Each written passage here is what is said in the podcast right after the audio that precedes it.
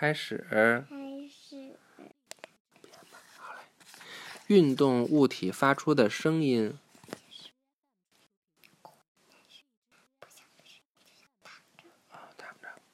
你注意过火车开过时它的汽笛声发生的变化吗？如果你专心听一辆经过的火车，你会注意到汽笛的声调逐渐变高，然后在车子远去时又会逐渐变低。其实，汽笛一直是在发出同样的声音。是的，就是因为离得远了，离离得近了，因为你说。过声音和光在穿过气里，空气里会分散一些声音，就跑到别的地方，别人听去了。嗯。然后你听到的声音就小。对，但是那个我们说的是静止的声音传播，这是运动的声音传播。我们我们听听这个啊。其实，汽笛一直是在发出同样的声音，其声调听起来是在变化，是因为火车在运动的缘故。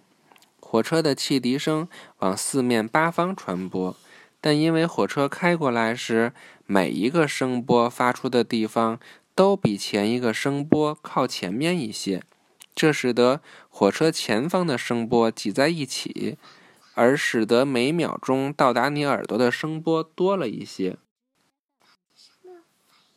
小飞船，每秒钟专专心听啊！每秒钟到达你耳朵的声波越多，声调就越高。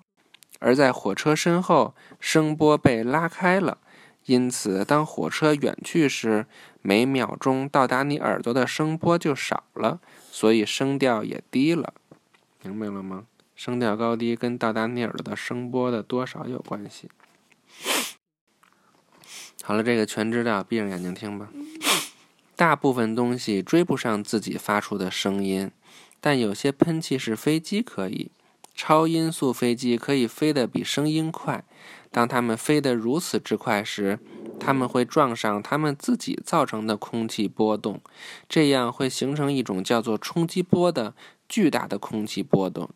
冲击波在飞机背后以漏斗形状散开，在以声音速度飞行时，冲击波会冲撞空气和地面，它们造成一种叫做音爆的爆炸声音。